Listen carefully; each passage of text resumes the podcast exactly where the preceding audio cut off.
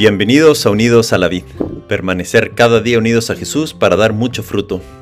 Lunes de la 31 primera semana del tiempo ordinario, 6 de noviembre de 2023. Evangelio de nuestro Señor Jesucristo según San Lucas, capítulo 14, versículos 1 a 14. Un sábado Jesús entró a comer en casa de uno de los principales fariseos. Ellos lo observaban atentamente. Jesús dijo al que lo había invitado, Cuando des un almuerzo o una cena, no invites a tus amigos, ni a tus hermanos, ni a tus parientes, ni a los vecinos ricos, no sea que ellos te inviten a su vez y así tengas tu recompensa. Al contrario, cuando des un banquete, invita a los pobres, a los lisiados, a los paralíticos, a los ciegos. Feliz de ti, porque ellos no tienen cómo retribuirte, y así tendrás tu recompensa en la resurrección de los justos. Palabra del Señor. Gloria a ti, Señor Jesús. ¿Cómo nos gusta recibir una recompensa por el trabajo hecho? Me acuerdo cuando chico que yo ayudaba a limpiar las ventanas en mi casa los fines de semana y le invertía bastante tiempo y sacrificaba algún tiempo de juego o de descansar algo más el fin de semana. Cuando terminaba de limpiarlas, no me conformaba solo con que me dieran las gracias en mi casa, también quería alguna recompensa es que es normal que cuando uno hace un trabajo, esperar algo a cambio.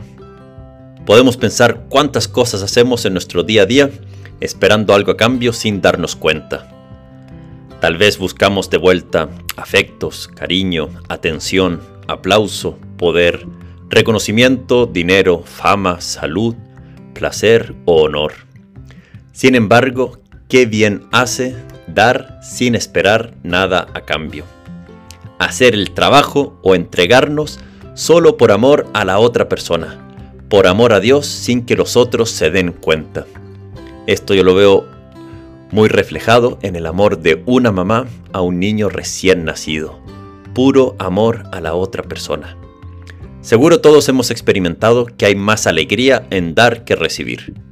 Y esto no solo en boxeo, sino que en todos los aspectos de nuestra vida.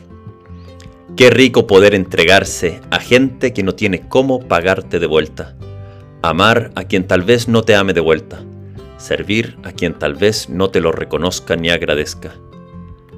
Yo he acompañado a jóvenes en trabajos sociales, en misiones de evangelización, en fines de semana en donde construimos casas a gente muy necesitada y se ve cómo experimentan la alegría de entregarse y sacrificarse solo por amor a Dios y a los otros, y sabiendo que Dios ve todo y Él nos recompensa con su amor y también con el cielo.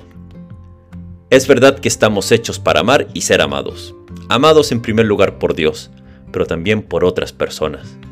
Pero no olvidemos la primera parte de que estamos hechos para amar y amar a todos, incluso a los enemigos, a esos que nos cuestan. Amar a quien te ama es natural, pero amar a quien no nos muestra amor es sobrenatural y Jesús nos invita a elevar nuestro amor, porque Él está en cada persona. Una santa que estimo mucho es Santa Teresita de Lisieux, y ella señalaba que ella escribe en su diario, he observado, y es muy natural, que las hermanas más santas son también las más queridas. Se busca su conversación, se les hacen favores sin que los pidan. Por el contrario, a las almas imperfectas no se les busca. Se las trata ciertamente conforme a las reglas de educación religiosa, pero por miedo a decirles alguna palabra se evita su compañía. Y esta es la conclusión que yo saco. En el recreo debo buscar la compañía de las hermanas que peor me caen y desempeñar con esas almas heridas el oficio del buen samaritano. Una palabra, una sonrisa amable, bastan muchas veces para alegrar a un alma triste. Santa Teresita vivía así en su convento, yendo hacia aquellas con las que nadie quería estar, para con su palabra una sonrisa amable alegrarlas y llevar a cabo o llevar a la práctica ese mandamiento de Jesús que nos dice hoy en el Evangelio. Invitar, amar a aquellos que no nos van a recompensar inmediatamente cuánto bien podemos hacer con una sonrisa, una palabra. el desafío está ahí, el desafío de llenar tu corazón y de la recompensa del cielo. Que Dios te bendiga.